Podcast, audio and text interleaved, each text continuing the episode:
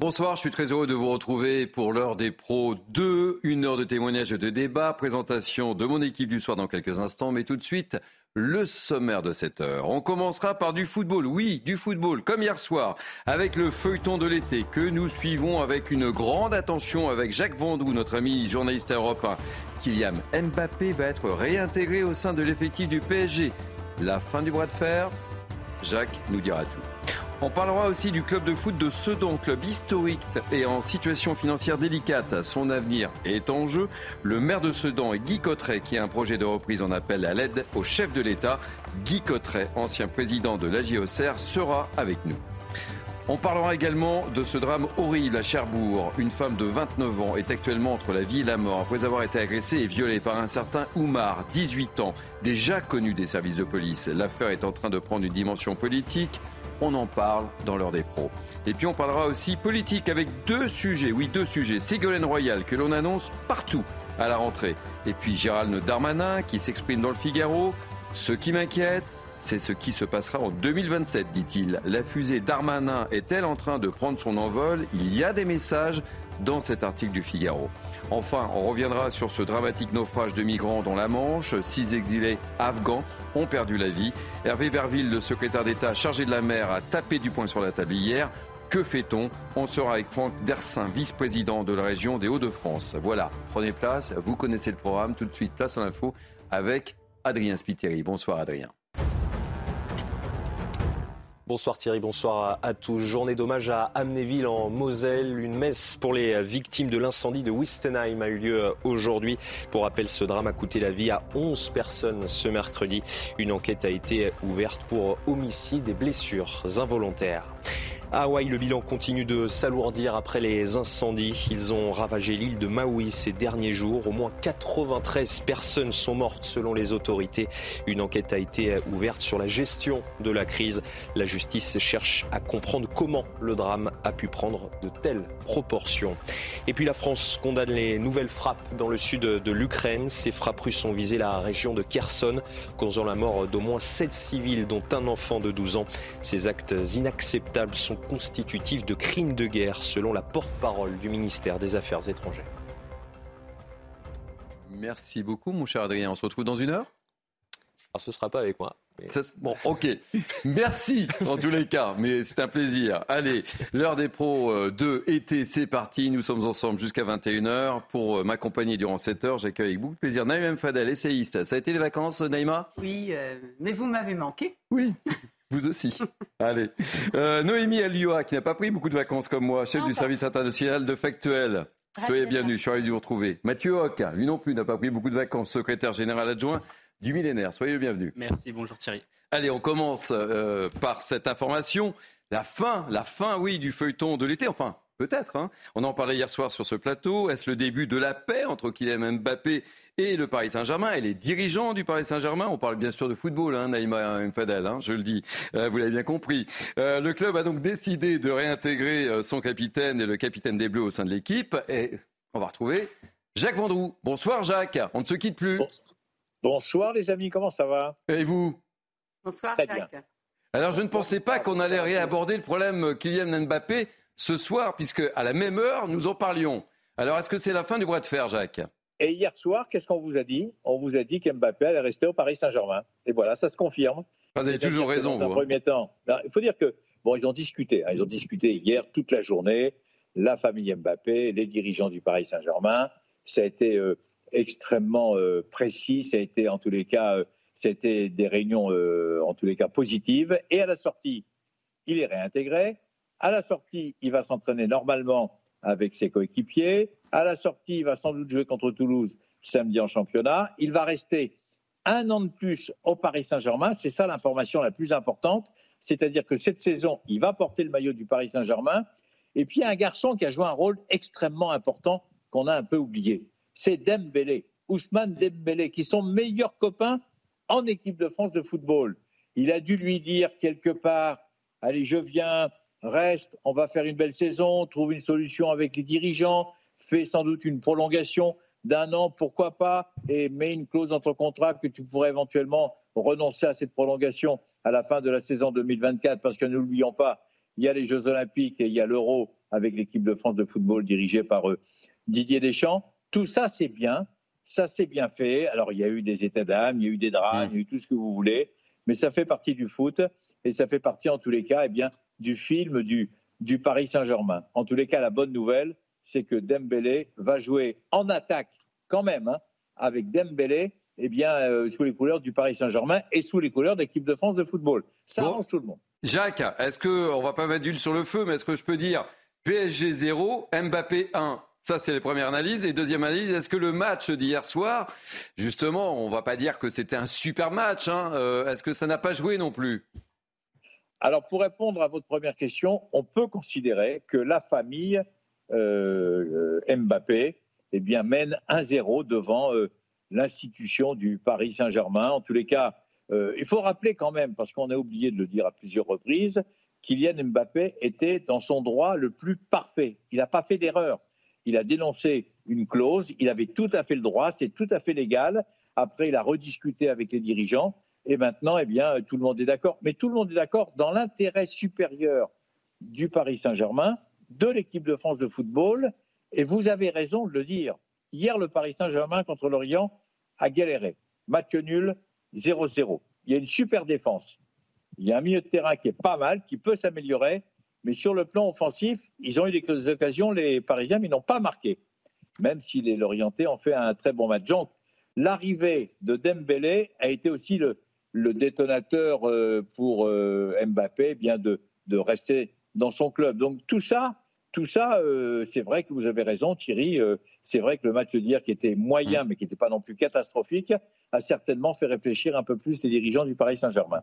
Bon, bah écoutez, merci. Fin de l'histoire, alors, fin du feuilleton de l'été. Hein. J'espère que c'est la fin du feuilleton de l'été, mais j'ai une bonne nouvelle pour vous, Thierry, avant d'intervenir sur votre antenne. Je sais que vous êtes nantais. Oui. J'étais en grande conversation avec un ancien grand joueur de Nantes et je lui ai dit Je suis obligé de te laisser parce que je vais faire CNews avec vous, Thierry. Vous savez qui c'était le joueur? Non, dites-moi.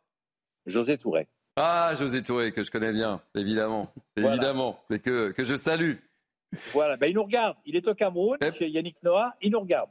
Eh ben, je l'ai bien, bien, bien connu, évidemment. Eh oui, c'est toute une époque, ça, hein, José Touré. Magnifique, magnifique joueur, en tous les cas. Jacques, merci mille fois. C'est toujours un plaisir de vous avoir sur, sur, mon plateau. Merci encore. On va encore parler football, si vous le voulez bien. Mais euh, cette fois, côté économique et un peu sportif aussi, avec cette tribune dans le journal du dimanche du maire de Sedan, euh, Didier Herbilon, et de Guy Cotteret, l'ancien président d'Auxerre. Malgré une septième place au classement du championnat de national, obtenu, c'est important de le souligner, sportivement, la situation financière du club conduit à une relégation administrative. Dans le monde, nous sommes en liaison avec Guy Cotteret. Bonsoir Guy Cotteret. Est-ce qu'il est là ou pas?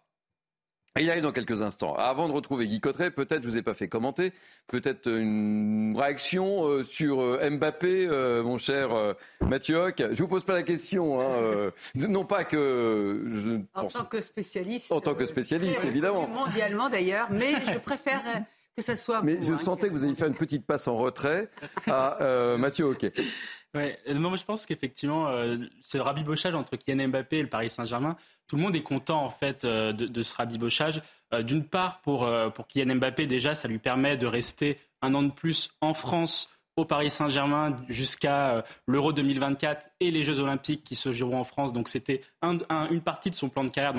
Kylian Mbappé est content et satisfait là-dessus. Niveau financièrement, il doit s'y retrouver aussi avec éventuellement une revalorisation de son contrat. Le Paris Saint-Germain, lui aussi, est content aussi de prolonger Kylian Mbappé. Surtout qu'il est content pour une seule raison, parce que en fait, toutes les conditions. Il connaît maintenant, le PSG connaît toutes les conditions pour garder Mbappé. Les conditions pour garder Mbappé, il les avait déjà dites euh, lors, euh, en 2019 lors de la remise de son trophée UNFP de meilleur joueur de la Ligue 1. C'est une équipe centrée autour de lui, lui au cœur du projet, prendre des responsabilités. Premier point. Le deuxième point, c'est avoir une équipe compétitive et une équipe, si possible, avec des joueurs français. Euh, Jacques l'a rappelé, Ousmane Dembélé, il y a peut-être éventuellement Colomboigny hein, qui, vont, qui sont des internationaux français, et donc une équipe qui soit plus compétitive et qui va pouvoir aider le Paris Saint-Germain, notamment sur le plan, de, sur le, point de, le, plan offensif, dans la mesure où le match d'hier a été bon au milieu de terrain et en défense, mais sur le plan offensif, il manquait deux, joueurs pour pouvoir marquer des buts.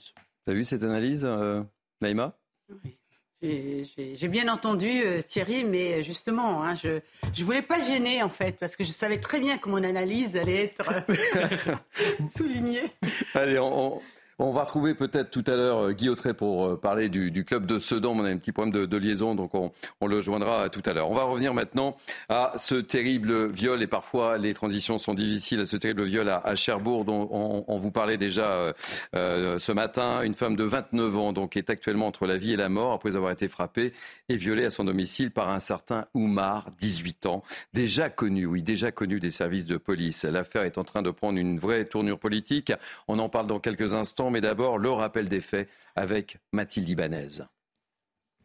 C'est une agression barbare d'une rare violence. Les faits se sont passés la semaine dernière vers 8 heures du matin dans l'appartement d'une jeune femme âgée de 29 ans à Cherbourg-en-Cotentin dans la Manche. Un homme s'est introduit chez elle, l'a frappée à de multiples reprises avant de la violer plusieurs fois, notamment avec un manche à balai provoquant de lourdes et nombreuses lésions internes. La femme a pu contacter les secours juste après l'agression. Elle aurait dit aux enquêteurs avoir déjà croisé le chemin de son agresseur, mais de ne pas le connaître personnellement. Le suspect, lui, a été identifié grâce à une empreinte euh, digitale retrouvée sur la porte du domicile de cette femme. Son téléphone prouve aussi qu'il était sur place au moment des faits. Il s'agirait d'un homme, Oumar N, âgé de 18 ans, de nationalité française, déjà connu des services de police. Il a été placé en garde à vue où il a fini par reconnaître les faits. Une expertise psychologique va être réalisé dans le cadre euh, d'une commission euh, rogatoire. Il encourt en tout cas la réclusion criminelle à perpétuité. La victime, elle, souffre d'une perforation de plusieurs organes ainsi que de fractures aux côtes. Elle a été placée dans un coma artificiel. Son pronostic vital est toujours engagé. Selon nos confrères de France Bleu, certains soignants n'ont même pas pu retenir leurs larmes à l'arrivée de la jeune fille à l'hôpital. Une cellule psychologique pour le personnel hospitalier a même été activée. L'ouverture en tout cas d'une information judiciaire pour viol accompagnée de torture ou actes de barbarie a été ouverte par le parquet de Coutances. Naïm Fadel, euh, ce drame est terrible quand on, écoute Mathilde Ibanez d'une cellule psychologique pour le personnel soignant. Vous imaginez un petit peu les, circonstances et les souffrances de, cette jeune femme de, 29 ans Oui, effectivement, euh, on, peut Malheureusement, j'allais dire, on peut imaginer, mais on ne peut pas imaginer le calvaire qu'a subi euh, cette euh, pauvre jeune, jeune femme. Nous-mêmes, en, lisant euh, la description dans, dans le journal Le Figaro, je l'ai lu hier, j'étais vraiment saisie par l'effroi, en imaginant que les, cet acte de barbarie inouï, ces sévices, ce calvaire qu'a subi cette pauvre femme. Et certains sur Twitter disaient, mais comment elle va pouvoir se relever. Mm. Moi, je pense que malheureusement, on a déjà du mal à se relever d'un viol. Là, vous imaginez la barbarie, le massacre qu'elle a, subi, les atrocités de ce qu'elle a subi. Je vous avoue que euh, c'est ignoble. C'est ignoble. Je ne sais pas, cette personne euh, apparemment était déjà connue des services euh, de police ce qu'on dit, c'est qu'il avait déjà euh, commis une agression contre sa petite sœur de, 4 ans. 4 ans. Tellement, 4 ans. Moi, ce que j'espère, euh, encore une fois, c'est qu'on ne va pas nous faire encore une lecture euh, d'un profil, de quelqu'un qui a des problèmes psychologiques, psychiatriques, parce que en France, on a du mal hein, à entendre des atrocités telles que, que, ce qu'a vécu cette personne, telles que ce que peut commettre ce, personnage.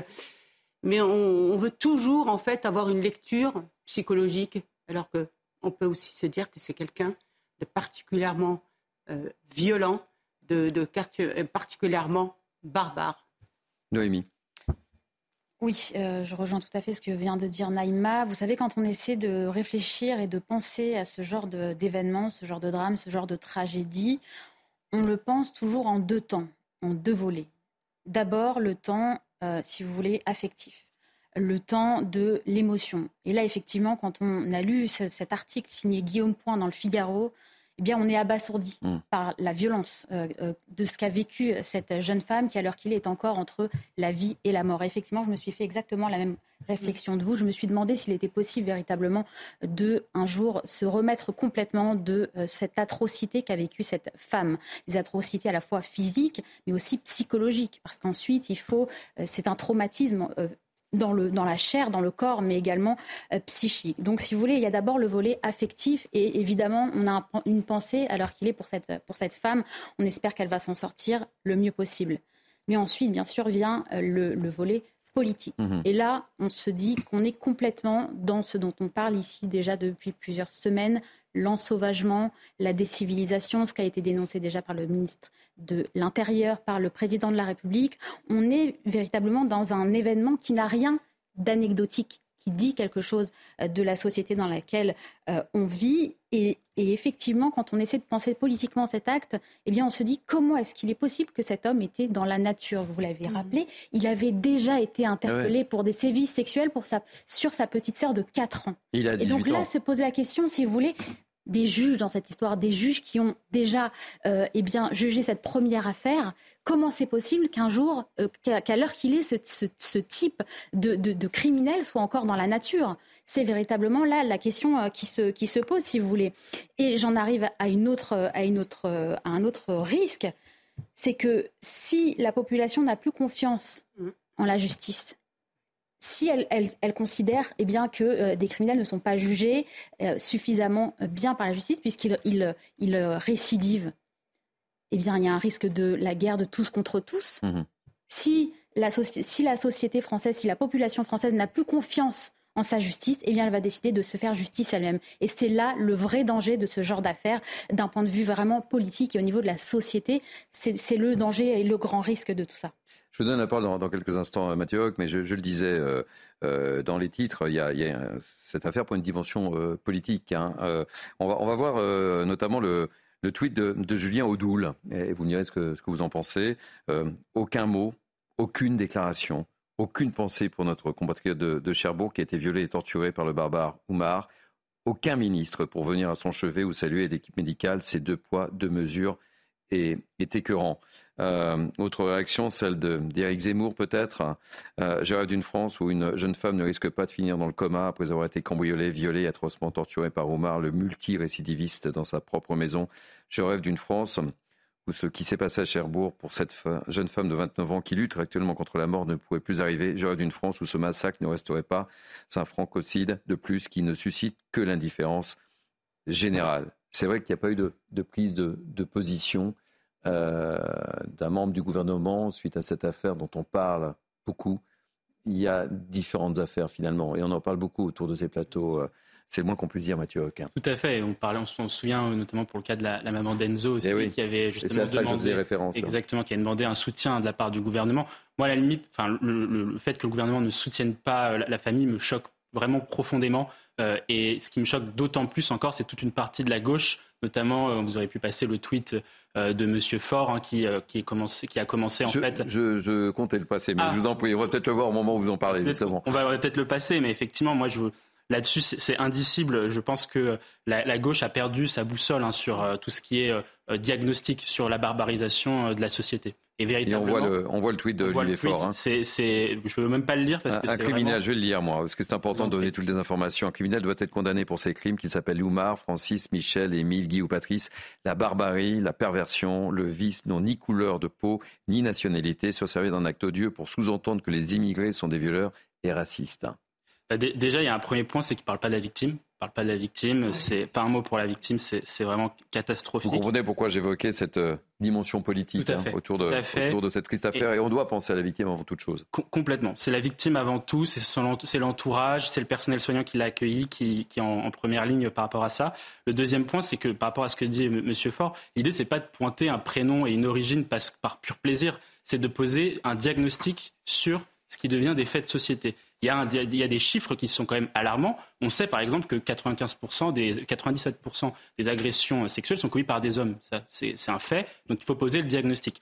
Par contre, on sait aussi que 63% des agressions sexuelles dans les transports en commun en Ile-de-France sont le fait d'étrangers. Donc il faut aussi poser le diagnostic. Si vous ne posez pas les bons diagnostics sur l'état de la, civilisation française, sur l'état de la société, vous ne serez pas en capacité d'apporter les bonnes réponses et les bonnes solutions de politique publique pour pouvoir répondre aux malheurs de toutes ces victimes et de tout leur entourage qui souffrent véritablement toute leur vie. Et ça, en tout cas, on est obligé de le constater. Naïma euh, et Noémie, un, mot rapide sur, cet aspect politique des choses. Je rejoins euh, ce que vous venez de dire. Hein. C'est insoutenable, en fait, ces deux poids, deux mesures et de trier les, victimes. Euh, voilà, toute victime on euh, mérite notre compassion et mérite le soutien.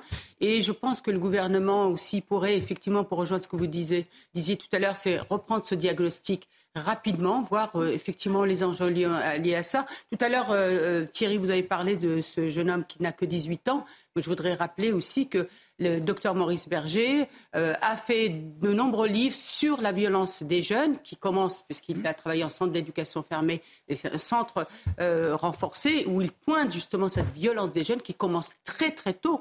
Et malheureusement, on voit bien que la gauche, parce que c'est depuis 40 ans tout ça, hein, depuis, euh, depuis 40 ans, la gauche a toujours détourné le, regard, a mis la poussière sous le tapis, il n'a pas voulu se saisir de la question de la violence des jeunes, de la prévention et de la place et du rôle des parents.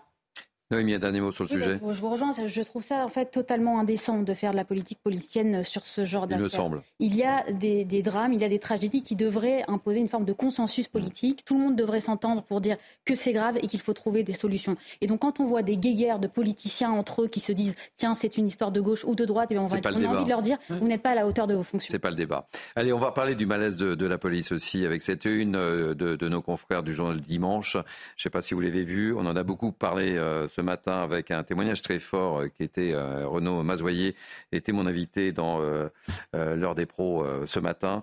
les policiers ne supportent plus d'être présumés coupable. Son témoignage euh, était émouvant ce matin et, je vous assure qu'il y avait une, espèce d'ambiance sur ce plateau. Euh, on, a, on, pouvait le percevoir et je pense que nos téléspectateurs l'ont également perçu euh, sur le fait que les policiers ne supportent plus d'être présumés coupables. Écoutez, ce témoignage également, c'est celui d'Aurélie Laroussi. Elle est présidente de l'association des femmes des forces de l'ordre en colère sur cette notion justement de culpabilité des policiers. Écoutez-la, c'est un témoignage très fort aussi et nos policiers sont lâchés, se débrouillent seuls, voilà, dès qu'il y a une condamnation. Ils se retrouvent seuls devant l'IGPN, ils se retrouvent seuls devant la justice sans aucun soutien derrière. Et c'est vrai que cette euh, présomption de culpabilité euh, systémique, parce qu'aujourd'hui euh, le policier est forcément coupable, pèse énormément sur le moral de nos maris et de nos femmes et sur nos familles aussi. Réaction mais écoutez, c'est une réalité. Euh, cette présomption de culpabilité qui pèse sur les policiers, euh, il suffit d'aller euh, à certaines manifestations de, de, partis de gauche, à lire aussi certains tweets des, des, des, représentants des personnalités politiques de gauche qui affirment sans cesse, j'ai Jean-Luc Mélenchon en tête, le, patron de la France insoumise. Vous savez qu'il y a une manifestation... qui est prévue le 23, en plus, mais 23 septembre, hein, dont on a parlé ce matin. C'est-à-dire de s'en prendre à la police, même de façon primaire, si vous voulez, en disant que la police tue. Oui, mais la police sauve aussi. Et donc, en disant que la police tue, c'est une façon aussi de mettre une cible sur leur dos, sur, sur des professionnels qui sont déjà extrêmement discriminés, qui sont déjà fragilisés dans la, dans la façon dont ils, euh, dont ils font leur, leur métier. Et donc, ça, évidemment, ça n'arrange pas les choses. même Fadel. Mais vous voyez, je pense qu'il faut aussi peut-être, euh, donc je rejoins ce que vient de dire euh, Noémie, mais peut-être prendre les choses à l'envers, si je puis dire, parce que pourquoi aujourd'hui ces, politiques se permettent cela C'est parce que nos policiers ne sont pas assez soutenus. L'État, l'État de droit qu'ils sont censés protéger, la République, la démocratie, etc., ils sont le rempart de tout ça. Ils nous permettent de, vivre en, société, effectivement, comme vous disiez tout à l'heure, que chacun ne prenne pas les armes pour faire sa propre loi. Ils nous permettent cette civilisation. Sinon, on, va euh, tomber dans la décivilisation si on n'avait pas nos forces de l'ordre. Mais aujourd'hui, ce signe fort, il doit venir de l'État. Il faut qu'il vraiment qu'il les positionne de telle manière à ce qu'on se dise la police, elle est là pour protéger les citoyens, elle est un rempart. Et la police, elle est au-dessus de tout. Comme moi j'entends Thierry, dire que euh, le, policier est justiciable comme les autres, non, je regrette. Hmm. le, policier, c'est la force légitime.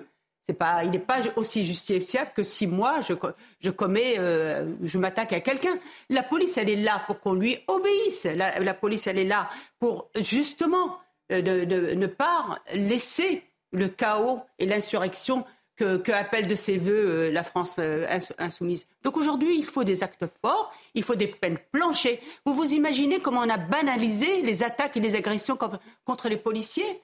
Comment ça fait partie aujourd'hui de notre quotidien? Ce n'est pas admissible. Alors justement, écoutez ce que, ce que dit également euh, Aurélie euh, Laroussou, quand, elle est, euh, quand un, policier arrive devant le parloir. Écoutez nos hommes et nos femmes sont tout simplement à bout, sont écœurés, n'ont plus aucune conviction, n'ont plus aucune vocation à exercer leur métier, euh, sont fatigués physiquement, psychologiquement.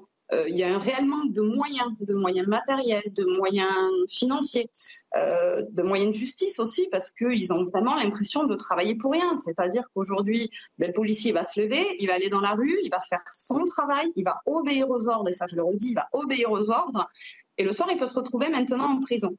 Alors, on avait peur, nous, les épouses, de devoir aller, excusez-moi, je vais parler très clairement, à la chambre funéraire. Maintenant, on a aussi peur d'aller au parloir. Donc, comment voulez-vous que nos policiers exercent leur métier sereinement, euh, sachant qu'ils sont totalement lâchés au moindre problème Mathieu Hoc, c'est fort ce témoignage également d'Aurélie. Hein. Bah, surtout, c'est qu'il il couvre en fait l'ensemble du malaise de la fonction euh, des, policiers aujourd'hui dans la société, qui est un malaise à la fois sur les questions matérielles et les questions immatérielles. Sur les questions matérielles, effectivement, ce qui est bien dans la une du dans le, dans le document du JDD, c'est que dans le papier du JDD, pardon, c'est que euh, on peut se plonger en fait dans le récit de vie euh, d'un policier. Quelle est, quelle est la vie d'un policier aujourd'hui? C'est un salaire plutôt faible, en tout cas plus faible que les autres pays européens. C'est des conditions matérielles au poste de travail, donc qui, sont, qui se sont dégradées, les commissariats s'étant dégradés, des conditions d'intervention aussi qui se sont dégradées, puisque par exemple les voitures euh, de, la police se sont renouvelées tous les 7 ans en France, alors que c'est tous les 4 ans en Allemagne, et que les délinquants peuvent ensuite faire les kékés et les caïds avec euh, des, euh, mmh. des Mercedes à, 70 000 ou 80 000 euros. Ça, c'est le premier point. Et puis le deuxième point, c'est sur les sujets immatériels. Et c'est quel est en fait quel, quel amour l'État et les responsables politiques peuvent donner aux policiers, peuvent donner aussi aux autres personnes qui représentent l'autorité de l'État, les professeurs, etc. Et donc, de fait, de pouvoir répondre au malaise existentiel euh, des policiers, qui, il faut le rappeler, est un métier de vocation. Et je vous renvoie à la lecture du journal du dimanche, avec euh, notamment une belle déclaration d'amour d'Olivier Marchal, qui, vous le savez, est réalisateur, mais également un, ancien euh, policier, qui dit les policiers doivent garder leur fierté. On marque une pause, on se retrouve juste après. Et Naïma, Noémie, on va parler football. on, a réussi, on a réussi à retrouver euh, Guy Cotteret. Euh, on parlera du club de Sedan, qui est un club mythique, hein, d'ailleurs, qui avait affronté le, FC Nantes euh, en Coupe de France il y a quelques années de cela. Je dis ça, je dis rien. on retrouve Guy Cotteret, on parle de la situation du club de, Sedan. Mais on parlera également politique, hein, avec Ségouane Royal, avec Gérald Darmanin qui s'exprime dans les colonnes du Figaro, qui dit beaucoup de choses. Hein, un objectif visiblement. Hein. On le savait, hein. mais là, ça semble se confirmer. Allez, à tout de suite. C'est vrai que ça passe vite une heure. Hein. Il était déjà quasiment 20h30. Euh, C'est l'heure des pros 2, la partie 2. Euh, avec moi pour commenter cette actualité en ce dimanche, Noémie Alioua, Naïma Mfadel et Mathieu Hoc. Allez, euh, sujet spécialement pour vous, Noémie et Naïma, on va parler football. chose première, chose due. Et je le dis à nouveau euh, du côté économique. Euh, on va retrouver Guy Cotteret, l'ancien président d'Auxerre, que je suis ravi d'accueillir. Bonsoir Guy Cotteret. On va parler de la situation du club de Sedan. On a réussi à vous retrouver. Que se passe-t-il à Sedan? C'est un club mythique, historique et qui est menacé. C'est ça? Racontez-nous tout. Oui, donc c'est un club effectivement mythique où le, le, foot n'est pas que, que, du sport, puisque c'est dans les Ardennes, le, foot et le club de Sedan, c'est avant tout une, une, religion, ce qui est sûrement de, de Paris peut-être difficile à croire. Donc ce club a terminé à la septième place du, du championnat national, c'est-à-dire le troisième niveau, euh, le troisième niveau français, et euh, s'est euh, trouvé rétrogradé à deux reprises.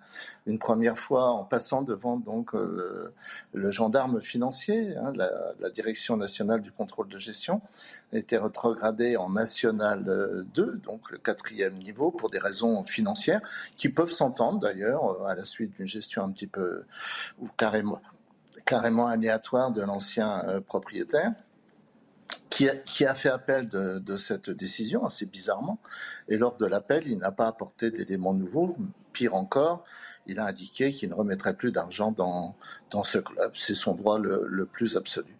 Et donc, euh, la Direction nationale du contrôle de gestion, euh, de la, de la Fédération française de football, donc a pris une seconde mesure, cette fois-ci extrêmement dure, puisqu'il a rétrogradé le club, a fait sortir le club des, des compétitions nationales et l'a rétrogradé en ce qu'on appelle régional 1, mmh. c'est-à-dire le, le sixième, sixième niveau. Et c'est à ce moment-là que, euh, avec quelques amis euh, investisseurs, on, n'a pas pu euh, accepter cette, cette décision. On s'est mobilisé avec des experts comptables, avec l'ancien président, un ancien président du, du club de Sedan, avec Robert Laffont, que, que, que, vous connaissez bien, cet homme de presse avec Gérard Lopez, le président des Girondins de Bordeaux, qui est un ami, tout comme euh, euh, avec aussi un autre spécialiste du, du, football et, et, joueur. Voilà. et, vous, euh, Guy, vous en appelez. ce qui nous a interpellé, c'est cette tribune chez nos confrères du Journal du Dimanche. Hein. tous les territoires ont droit au football. Il faut sauver le CS Sedan-Ardennes. Et vous, vous avez une petite expérience, hein, je le disais, vous avez été président d'Auxerre, vous avez été président du Paris FC, euh, et, vous êtes un des repreneurs potentiels, c'est ça et, euh, C'est ça, tout à fait. Le club de Sedan est viable, selon vous? Ah, Absolument. Puisque et vous en appelé au président, carrément? Oui, parce que nous avons. Euh, vous savez qu'il y a beaucoup de monde qui appelle le président en ce moment. Vous n'êtes pas le seul. hein. Bah, en vous écoutant très souvent, je, m'aperçois qu'effectivement, nous ne sommes pas les seuls. Mais bon, à, la limite, pourquoi pas euh, Et on a surtout vulgarisé notre, euh, notre, notre dossier, notre démarche, puisque donc nous avons ces, investisseurs donc, qui, sont, qui ont un défaut, mais si vous me permettez, je, dirais le défaut de notre dossier juste, juste, après. Donc nous avons saisi, comme on doit le faire, le CNOSF, donc le conciliateur, hein, donc, qui a reconnu la qualité de notre dossier. Pourquoi il reconnaît la qualité de notre dossier? Parce qu'il coche toutes les cases, toutes les bonnes cases. C'est-à-dire que nous avons effacé la dette, nous avons retrouvé euh, des, fonds propres positifs. Nous avons établi avec mes amis un budget de la saison 23-24 qui sera même bénéficiaire qu'est-ce qu'on peut faire de plus Donc le conciliateur a dit, bah, bien sûr, allez-y, euh, revenez devant la, fédération, puisque moi je ne peux pas prendre ces décisions. La seule décision que je puisse prendre, euh, c'est que vous représentiez votre dossier devant, devant le comité exécutif de la fédération. Et là, on s'est fait bâcher lamentablement. On n'en a toujours pas compris les raisons. Ce qui fait qu'aujourd'hui, il y a un championnat national qui a démarré avec 17 clubs c'est même la, règle. Le règlement prévoit un championnat à 18 clubs. On est même dans l'illégalité avec, euh, avec 17 clubs. Donc notre demande, elle est simple. Déjà, on veut comprendre pourquoi on ne nous reconnaît pas notre, notre dossier. Alors on dit oui, c'est venu un peu tardivement, trop tardivement, donc euh, bah oui, bah, euh, on n'est pas les seuls apparemment qui veulent réintégrer le, le championnat national. Et puis, euh, et, et, puis nous, on a, on a toutes les qualités, on a, on a des, des gens qui sont compétents, financièrement, on, est, on, coche, on coche toutes les cases. Pourquoi Pourquoi Sedan Parce qu'on est une petite ville. Alors je vous disais la faiblesse de notre dossier. Bah oui, on est six ou sept investisseurs, euh, sommes des, franco-français, vous voyez, on, paye tous nos impôts. Alors on n'est pas, euh, euh, on n'est pas des Saoudiens, on n'est pas des Américains, on n'est pas. Ah, je me doutais que vous alliez aller sur ce terrain-là, Guy Cotteret. Je, je vous voyais venir. C'est important pour le sport amateur. Ouais. Bon, est-ce que vous avez un signe euh, déjà Non, vous n'avez pas eu de retour, euh, rien pour le moment euh, Non, pas, pas, de, pas de, de, signe officiel. On voit bien qu'on gêne, quoi. évidemment, tous les arguments qu'on amène, ils sont, ils sont pertinents. Alors évidemment, au bout d'un moment, on gêne. Moi, ce qui, hmm. si vous me laissez aller juste au bout, mais, mais on n'a pas beaucoup de temps. Je voulais qu'on vous donne un petit coup de projecteur et, je connais bien Olivier Quint qui était un capitaine charismatique de, de Sedan, donc j'ai une pensée également pour lui. Il a joué au FC Nantes, il est attaché au FC Nantes, mais je sais qu'il est très attaché au club de Sedan et on avait envie de vous, vous aider et, de vous donner la parole, surtout euh, Guy Cotteret. En tous les cas, merci. Tenez-nous au courant. On va suivre euh, le, dossier et n'hésitez pas à nous contacter. Évidemment, c'est aussi euh, notre mission. Merci et bon courage en tous les cas. Merci Guy Cotteret. Merci. C'est moi qui vous remercie. Au revoir.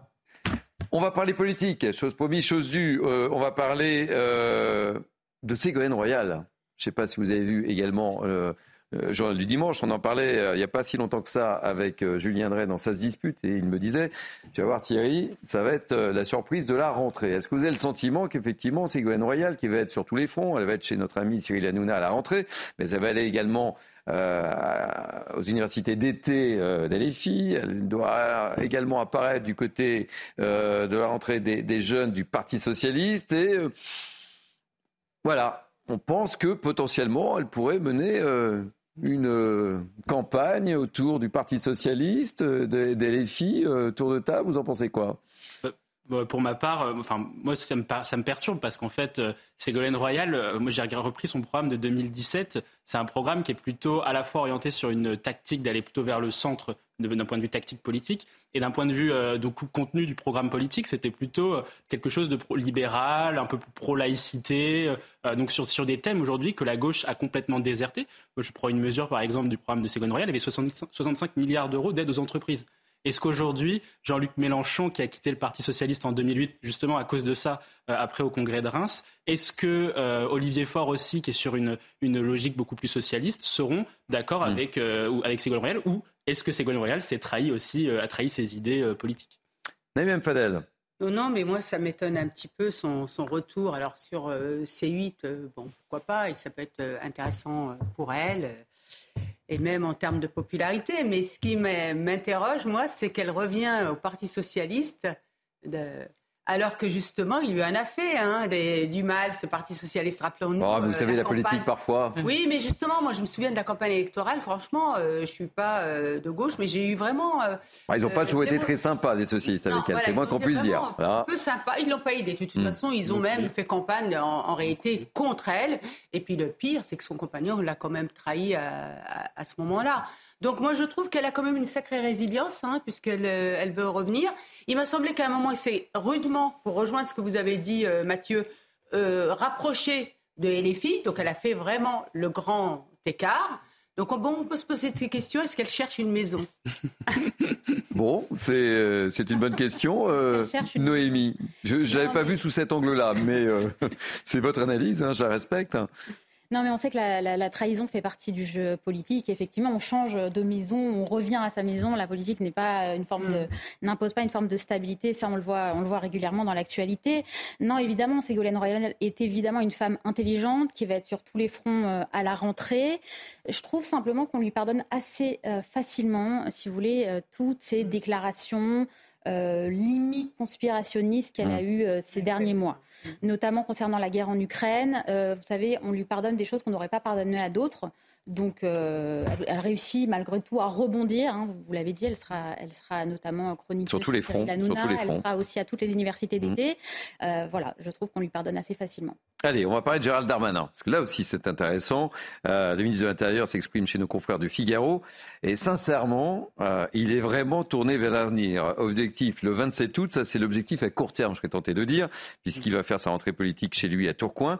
Mais l'objectif à, long terme, il y a, il y a cette phrase, moi, qui, m'interpelle. Euh, un, coup d'éclat, cela veut dire qu'il n'y aura pas de suite à ce rendez-vous, alors qu'il y en aura obligatoirement une. Et ça, c'est une petite déclaration qui fait suite à, ce rendez-vous du 27 août. Vous voyez? C'est une fusée qui part avec euh, plusieurs niveaux. C'est sa rentrée. C'est sa rentrée le 27 août.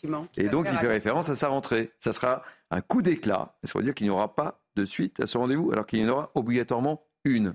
C'est clair, non? C'est clair. C'est clair, il a toujours autant d'ambition. Euh, Gérald Darmanin, on s'en souvient, hein, au dernier remaniement, il était euh, révolté. La presse avait, révélé qu'il était révolté de ne pas avoir eu le poste de, hmm. Premier ministre. Vous vous souvenez, il était, il était furieux. Euh, c'est ce qu'avaient révélé certains articles de presse. Et on voit qu'il est toujours très ambitieux. Mathieu Oui, bah effectivement, il est ambitieux et puis aussi il essaye de capitaliser un petit peu sur la dynamique politique qui lui est plutôt favorable euh, dans le pays, hein, parce qu'il y, a bien deux sujets à dissocier. C'est ce que les attentes des Français qui sont alignés euh, sur une partie des thèmes de Gérald Darmanin, sur les sujets de sécurité, sur les sujets d'immigration euh, ou, d'identité avec la lutte contre les séparatismes. Et par contre, les attentes de, la Macronie, où pour le coup, Gérald Darmanin incarne une ligne droitière qui est complètement qui souhaite, enfin, dont certains de la, de la, de la Macronie souhaitent invisibiliser parce qu'ils la jugent justement trop droitière et, trop, trop autoritaire. Alors, l'autre phrase qu'on vous a sortie avec Samuel Vasselin, qui m'assiste dans la production de, cette émission, c'est cette phrase-là. Ce qui m'intéresse, ce n'est plus de regarder ce qui s'est passé en 2017, en 2022. Ce qui m'inquiète, c'est ce qui se passera en 2027. 2027, Naïma Fadel. Ah, clairement, il se pose euh, donc en rempart euh, euh, et, effectivement politique contre effectivement l'extrême droite. Il ne s'en cache, s'en cache pas. Donc clairement, là, il se projette. D'ailleurs, ce qui est intéressant, c'est que dans le cadre de sa rentrée politique, il prend le thème qui concerne les classes populaires hmm. et notamment les petits salaires et les salaires des classes moyennes. Et c'est extrêmement intéressant parce qu'ils ont été rudement impactés euh, par l'inflation. Et les classes moyennes, euh, elles ont aussi beaucoup interrogé l'État-providence, qui ne s'adresse absolument pas, pas à eux. Donc je pense que là, effectivement, il n'a il, il, est, euh, il a pas de barbe, hein, non Parce que j'allais dire. oui, je sais. voilà, il, se, il, se, il pense rudement. Et dernière phrase, dernière phrase également, qui j'aimerais bien vous, vous entendre là-dessus, Nomi Aluya. Mmh. Il n'y a que quelques commentateurs parisiens pour laisser croire que l'aile gauche de la majorité ne m'apprécie pas. Nous avons la même terre d'élection. Oui, bien sûr. il n'y a que quelques, quelques commentateurs parisiens qui se trompent, alors que lui, bien sûr. C'est intéressant, ça euh, aussi, quand même. Plus habile politiquement. On voit bien qu'il essaie de se placer. Hein. Là, il se place. Là, il va partout, là. Il reprend la rhétorique. Vous savez, c'est la fameuse rhétorique macroniste c'est moi ou le déluge. Hmm. C'est-à-dire que c'est vraiment une façon là de délégitimer toutes les oppositions. C'est ou nous ou bien c'est la fin du monde. Ce qui, à mon sens, je pense, n'est pas, n'est pas une bonne stratégie et pas une bonne rhétorique euh, politique. Naïma. Et, il y a la rentrée. La rentrée avec des thématiques extrêmement euh, importantes, puisque la rentrée, normalement, il y a la loi immigration. Donc là, on va voir le risque de scission justement avec l'aile gauche euh, de la Macronie. Et puis il y a la question aussi de, la place et du rôle des parents, puisqu'il y a normalement un projet autour de la responsabilité euh, parentale, notamment dans le cadre de la délinquance des mineurs. Donc il va être attendu et effectivement, il, a, il donne en fait une vision de ce qu'il veut, mais voilà, ça va être euh, quand même. Assez... Je vous renvoie, je vous renvoie vers l'article du Figaro. C'est très intéressant. Un, dernier mot sur le sujet, Mathieu. Oui, très rapidement. Je trouve qu'en plus cette déclaration, elle, elle, elle, va pas dans le bon sens politique parce que pour le coup, Emmanuel Macron en 2017 a été élu par une coalition euh, sur une coalition très très large justement avec mm. une grande partie de la France du travail. Il fait plus de 20% au premier mm. tour dans toutes les catégories d'actifs. Or, en 2022, sa coalition électorale, c'est plutôt les retraités et euh, les, CSP+. Et donc, il se fait plutôt réélire dans des, dans des arrondissements, enfin, dans des circonscriptions mm. comme dans le 16e arrondissement, dans l'ouest parisien. Ça, c'est la sociologie électorale d'Emmanuel Macron aujourd'hui en 2022. Et pourtant, Gérald Darmanin, lui, vient de Tourcoing, une, une sociologie électorale qui est complètement différente. Donc, je, ne comprends pas du tout cette, euh, cette citation. Je pense qu'il va chercher l'électorat de Marine Le Pen. oui, clairement. C'est pas tous les cas, la rentrée de, oui, effectivement. Mais peut-être qu'il pense que cet électorat-là, il l'a. De toute façon, il est garanti parce qu'aujourd'hui, Emmanuel Macron, il reste toujours sur ce sur cette base de 20 à, 25. Donc ils ont intérêt à aller chercher ceux qui aujourd'hui ne votent pas pour eux. La rentrée politique va être très intéressante. Il va falloir suivre ça avec une grande attention et nous suivrons ça avec une grande attention sur l'antenne de CNews. Comptez sur nous. On va parler maintenant des, des migrants avec euh, ce nouveau drame. Vous le savez, six exilés afghans ont perdu la vie euh, hier lors d'un naufrage dans la Manche. On vous en parlait. Le secrétaire d'État chargé de la mer, Hervé Berville, s'est rendu à Calais il a fustigé la responsabilité des trafiquants criminels. On l'écoute et on sera juste après avec Franck Dersin, qui est vice-président de la région des Hauts-de-France. Mais tout d'abord, Hervé Berville. Depuis cinq ans, ils sont 20 000 chaque année à traverser la Manche à bord de petites embarcations. Un nombre en constante augmentation et ce, malgré le durcissement de la politique migratoire du Royaume-Uni et la coopération franco-britannique. Je suis en train de proposer de nouvelles lois. Si vous venez au Royaume-Uni illégalement, vous ne pouvez pas rester. Peu importe les efforts déployés. J'ai aussi scellé un accord avec la France pour arrêter les bateaux à la source avant même qu'ils ne franchissent la Manche. Depuis 2018, ce sont donc près de 100 000 migrants qui ont effectué la traversée au péril de leur vie.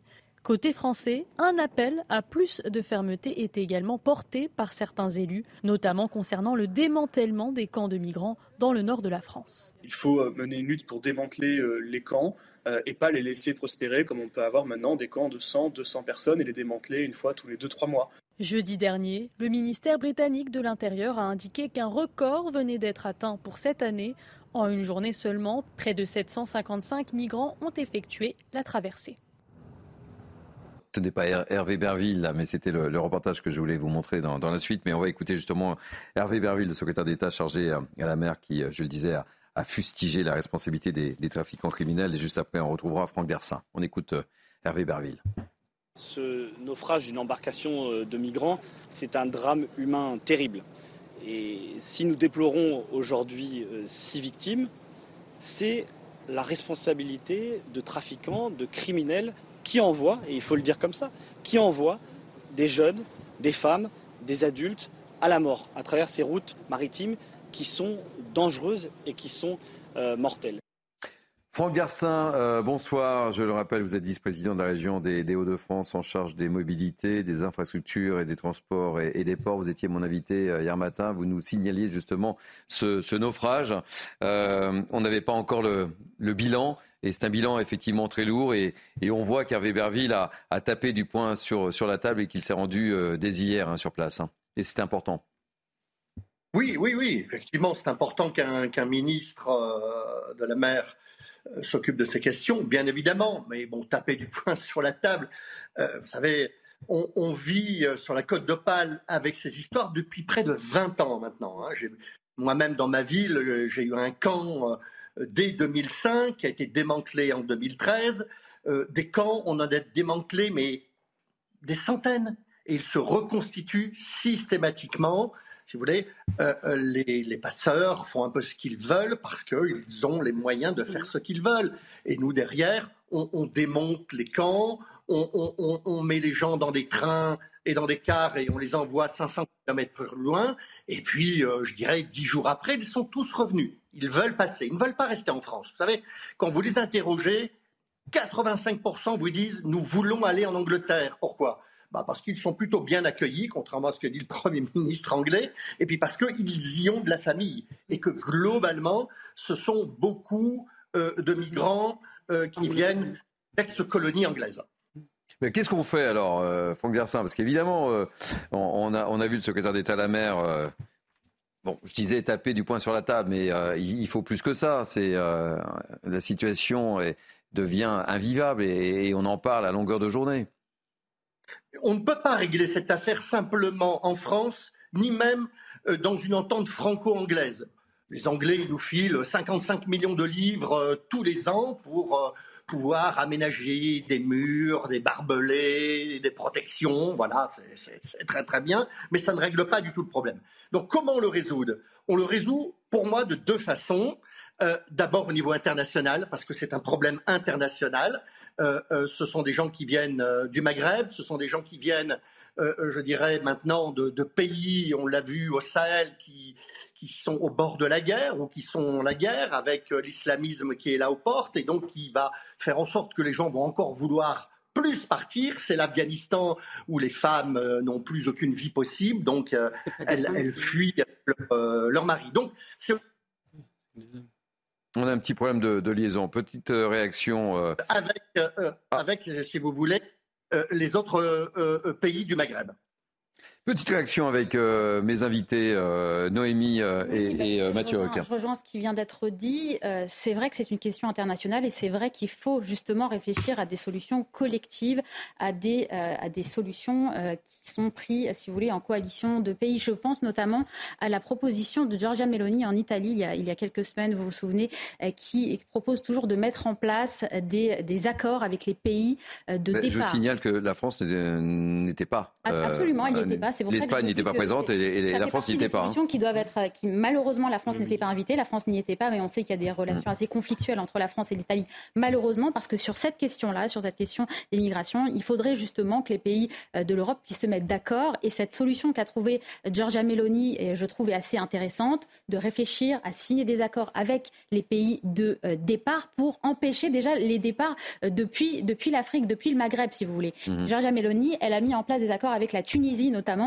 et ça a permis, eh en échange d'une certaine somme d'argent, de faire en sorte qu'il n'y ait pas ces passages massifs vers l'Europe. Et c'est déjà un bon début de, de, cette situation. Cela étant, euh, il faut quand même saluer le, les paroles du, du, ministre, du secrétaire d'État de la mer, qui malgré tout parle de criminel. Je trouve mm. que c'est un mot assez fort. Il faut saluer la démarche de, de, ce ministre de mettre les mots sur un véritable problème. Ce sont évidemment des criminels, ces, ces gens-là, les passeurs, parce qu'ils monnaient la vie des hein. autres, ils monnaient la vie de familles, d'enfants, d'hommes en masse contre de l'argent, tout en sachant qu'un certain nombre d'entre eux n'arriveront jamais à port et mouriront dans la Méditerranée.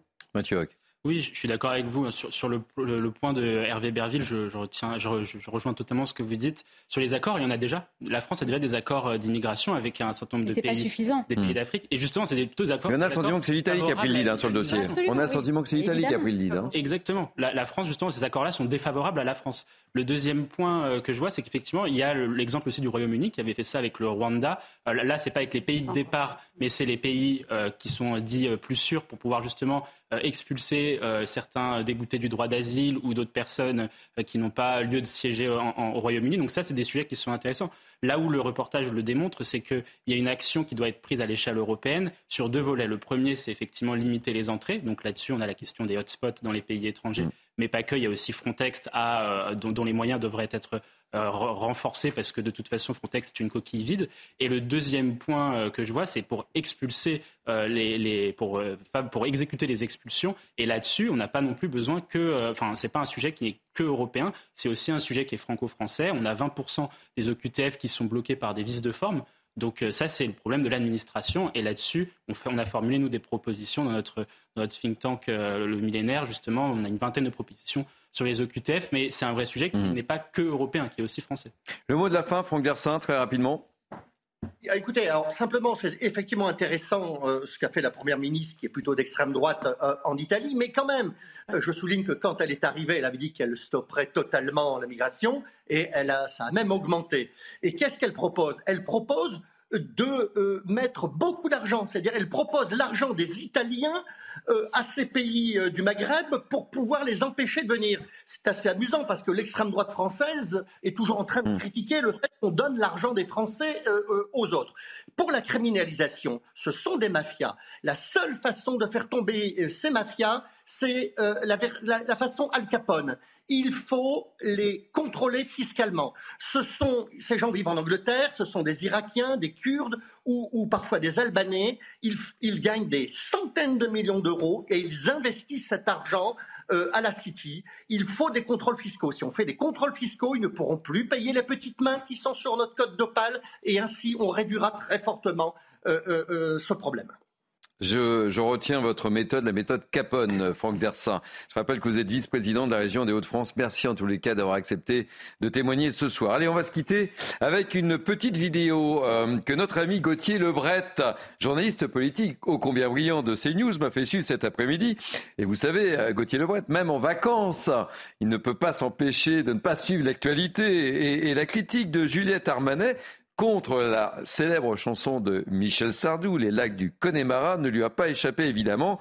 Deux passages à Béziers. Il a pris son, son téléphone, il a filmé et regardez ce qu'il m'a envoyé.